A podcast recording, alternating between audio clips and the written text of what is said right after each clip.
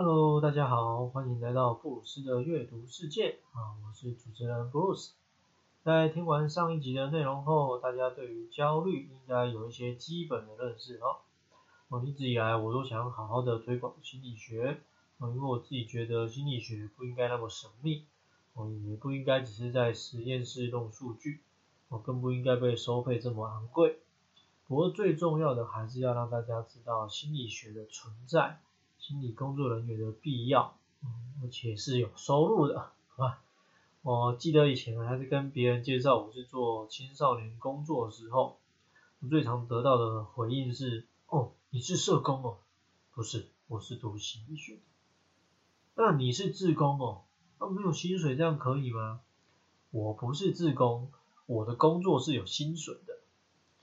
我很难想象，从民国九十年开始推动心理师法，我至今也超过三十年了。我社会大众还是充斥这样的认知，我所以已经没有很长时间的从事第一线的实务工作。不过在有机会好好跟大家说明心理学是什么的时候呢，我还是会尽量的跟大家多多分享。我自己是没有考上研究所，也就是没有所谓的心理师证照。但我想，真正极度需要专业人员协助的人，啊，应该也不一定有那么的多。可是需要知道心理学跟，啊，不了解心理学的人，是真的很多很多。我尤其是现在文明病那么充斥的时代，就希望可以透过这样的形式，慢慢的让大家可以接触跟了解心理学了。那么就来继续跟大家分享书中的内容吧。哦，这几年有个名词蛮流行的，叫心理韧性。在有些地方就会用心理素质四个字，不过都是差不多的意思啊。我在书里有介绍两位学者对这四个字的解释，一位是说人生中遇到困难时能够勇敢，有放手一搏的能力。而另一位则是定义为一个人可以从负面经验卷土重来的能力。我其实换成我们生活中比较常听到的，就是抗压性。呃，这个东西之所以会流行，我认为是因为大家慢慢发现，很多时候的表现不好，并不是因为你的程度很差，本职学的不够，呃，技术不好，而是因为你的心理素质不够好。就导致了表现失常，那增强了你的心理韧性，对于未来肯定是有好处的。下面就介绍几个状况让大家知道。首先是透过日常挫折培养心理韧性，哦，其实这应该是很基本的，就被书里拿出来当做其中一个项目，而且是排在第一顺位。我觉得这可以说是一个很大的警讯。就是这么简单的事情都要被提醒的话，那大家是有多娇生惯养自己的小孩？生活中要有挫折，其实是很容易的事情。我用个简单的形容状态，就是不顺心。我只要事情不如自己的想法跟意识，基本上就很容易让人感到挫折了。特别是在身体啊、心理，特别啊，尤其是经济还没有独立的小孩身上。不过很多时候家长都想要省事，哦，争取自己方便跟休息的时间，就觉得顺着孩子的心也不会怎么样啊，反正不吵不闹，不构成太大的困扰就好。的确这样是蛮省事的，但这样的省事却不是真的为了他好，还有可能让他们觉得别人这样做是应该的。当然也不是说什么事情都要让小孩接受挑战，只是他们。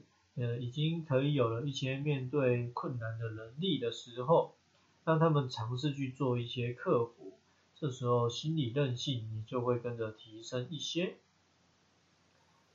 第二个是透过弹性加强心理韧性，还记得这本书的主轴谈的是焦虑，对于容易焦虑的人来说，其实某个层面就很像先前跟大家介绍过的内向者。在障碍部分有很大的相似，也就是会有所谓的僵固状态。哦，每件事情的发生，在他的经验里，哦，慢慢累积成一种 SOP 的时候，如果不是照表操课，遵照一切的原则办理，就会让当事人感到十分焦虑。可是凡事怎么可能都永远不变呢？哦，除了大自然的法则以外，一切都是有可能会变化的。所以要让焦虑的孩子试着在照顾者可以掌握的情况下，不妨用弹性的方式让他去接受挑战。嗯，像是接自己放学的人，不一定永远是同一个，有时候是爸爸，有时候是妈妈。也有时候是熟悉的邻居，或是其他的亲戚等等。虽然不同人对待自己的方式有所不同，但至少也还算可以接受。如果今天为了让小孩感到安心，这当然也是很重要的。但是如果什么事情都帮他选择好、安排好，也跟大家讲得清楚，那就跟前面讲的一样，很省事，但是也会让他失去培养心理韧性的机会。第三个是透过渐进式的接触培养心理韧性。哦，对于有需要固定行程的焦虑儿来说，时间应该是最容易拿来做尝试的。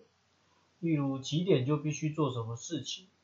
一般来说，有去上学的小孩会更有感。嗯，几点要上课？几点吃点心？几点吃午呃要午睡等等。哦，所以一旦放假了，焦虑的小孩也很容易感到不舒服、不适应。大家如果家里有小孩已经在上学的话，嗯，也可以用这个当做依据来试试看。呃，如果你的小孩作息并不需要那么规律的话，那就要换个角度思考，他是焦虑小孩的几率可能也会小一点。呃，但我想很多家长是希望小孩的作息要固定跟规律的。不过只能说鱼与熊掌难以兼得。这边举一个以前常常跟朋友聊到的内容啊，就是如果有一天有自己的小孩啊，然后必须在自闭症跟 ADHD 中做选择，我自己会倾向哪一个呢？哦，我们其实都知道，任何事情有好有坏，都是一体两面的，就看自己是怎么去角度看待跟善加利用啊。哦，所以我觉得对于时间很在意的小孩，在这个世界来说也会很活得比较辛苦。嗯，虽然说这是比较属于正确的价值观，不过现在人的时间观念就是常常也会让人家难以理解。那至于要选择自闭症的孩子呢，还是 ADHD 的孩子呢？我觉得就看自己啊，好吧？我自己是倾向孩子活泼一点比较好。嗯，虽然说好像真的是会比较困扰一点，但我总觉得活泼一点比安静一点好就是了。最后一个是透过团体培养心理韧性。我书上提到很多报道其实都会忽略这个方式，呃，不过心理韧性的本质跟团体绝对是息息相关的。我们应该也很常听到哈，会有这样的想法说。小朋友一定要上学啦，不一定是为了学习，而是为了团体适应，然后提高跟学习社交这件事情。不过呢，就是在心理学里面呢，我东西就叫做团体动力，可能听过，也可能没有听过。简单说，就是其实我们可以透过团体的力量，哦，可以让整个个体也跟着有所提升，就是所谓的一群人可以走得更远，差不多就是这个意思了。哦，当然前提就是这个团体是朝向比较对的方向，而且用比较合适的方式在互相扶持。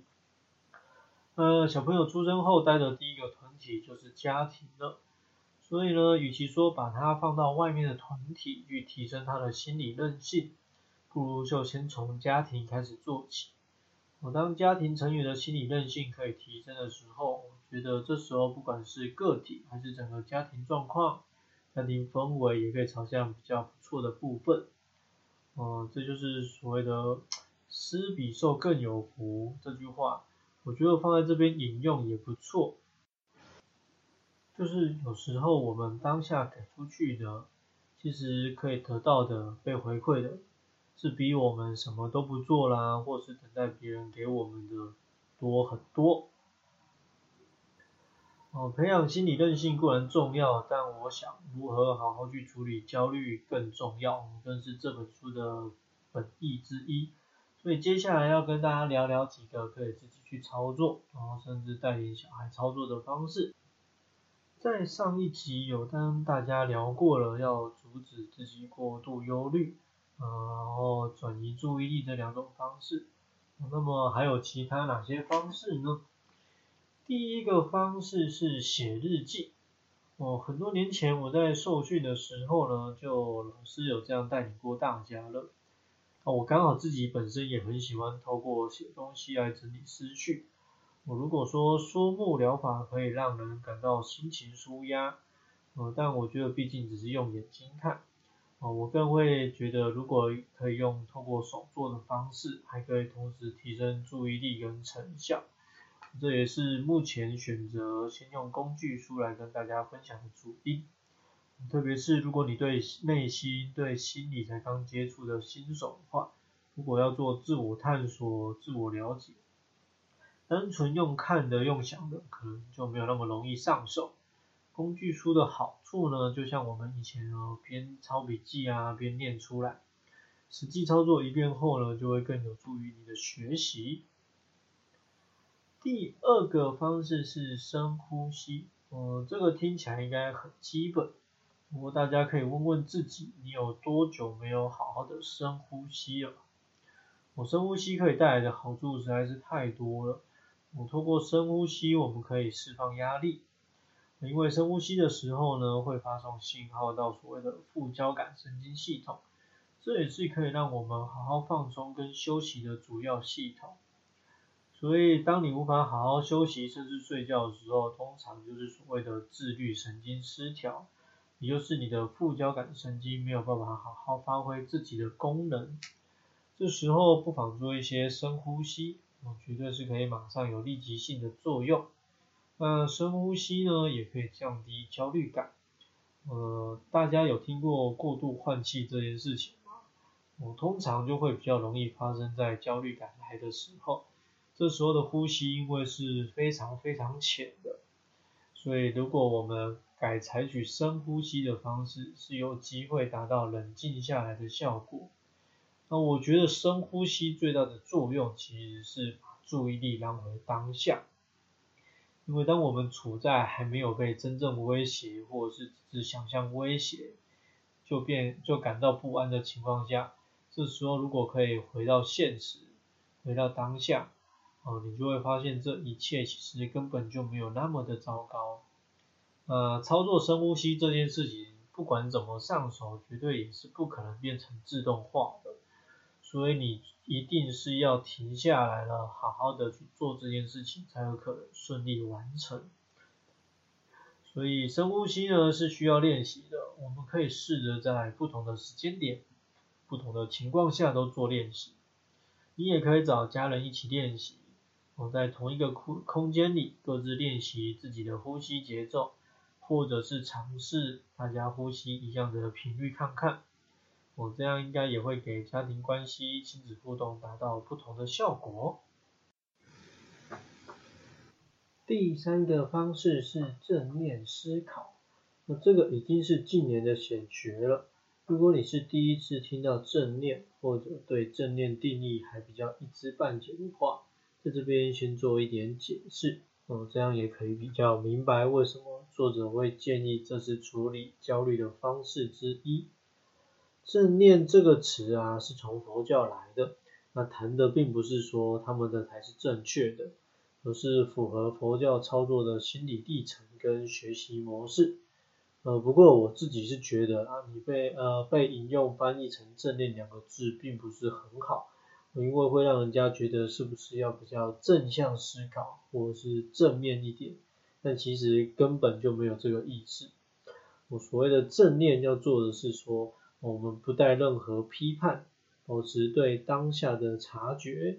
啊，这也是因为焦虑感涌上的时候呢，我们是最做不到的事。所以作者在提到要做正念思考的时候呢，给予的建议是，你可以先深呼吸。然后张开眼后，描述你眼前眼前看到的景象，然后再去感受内心恢复平静的状态。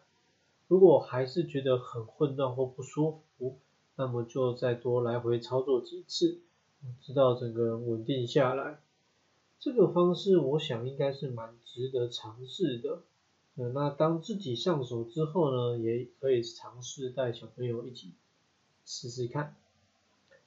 最后一个方式是认知脱钩，在这边我想要改用其他专业心理学的名词，我们一般叫非理性思考，这样大家应该会比较快速理解在讲什么。想法会不会跟现实一定贴近？有多少符合的程度？哦，当你陷入莫名的焦虑啊，过度的焦虑，也通常他们的相关性很低。也就是很单纯的两件事情，但是我们会把它误会成是同一件事情，接着呢就会进入那些让自己烦恼的状态。那么要怎么样可以处理这个部分呢？嗯，在心理学我们有一个词叫外化，也就是把它变成跟自己不相关的事情。通常呢我们会用新的命名来让这件事情在操作上比较方便一点。因为我们讲的是跟自己不相关的事嘛，那这么大脑就会比较容易跟它做切割，你自己呢也比较不会掉进去。哦，举例来说，如果你现在的想法是哦我很糟糕啊，那你就把它变成我有一个想法啊，就是我很糟糕，借此去把这件事情跟你的身体做出区隔，哦，甚至拉出距离。因为这是一种想法啊，不是具体的事实。大家也可以尝试在焦虑不安的时候用这种方式看看。呃，用了两集的时间跟大家聊焦虑啊，事实上要谈焦虑的内容，我想应该是可以更多更细节哦。不过这么大的一个主题，就算用十个小时好了，一次谈完，其实也不见得是好事。哦，意思是说，那也不一定可以马上，然后立即的协助你有焦虑症状的人解决问题。主要是因为我觉得，只要我们继续活在这世界上，呃，保持跟社会的交流连接，那么其实就有可能会一直有新的焦虑形式来打扰我们。所以只能说，在那之前，我们能尽量做的呢，就是把。呃，这几种方式，然后尽量重复操作到很上手了。下一集预告哦，要跟大家分享的是五岁老奶奶去钓鱼啊，这是一本绘本形式的书哦，也可以直接告诉大家，它就是只有三十页而已。那为什么要跟大家分享呢？主要的原因是因为我觉得。连续谈两周，呃，很大主题的心理状态，呃，该换一点轻松一点的，我，更何况前面两个主题呢，其实也都蛮需要时间去慢慢磨合跟练习，所以如果我们再继续谈新的大主题，应该会忙不过来哈。OK，那这本书适合什么样的人看呢？作者的本意是给年纪大的老婆婆们。呃，我自己觉得家里如果有高龄的长辈的成年人，你也可以看。就是说，如果你的爷爷奶奶年纪很大了，或者是你的爸爸妈妈年纪很大了，对你都适合找来看一看。如果有兴趣，哦，一样可以先去预约来看，或者等我来跟你聊聊。我是 Bruce，下次见了。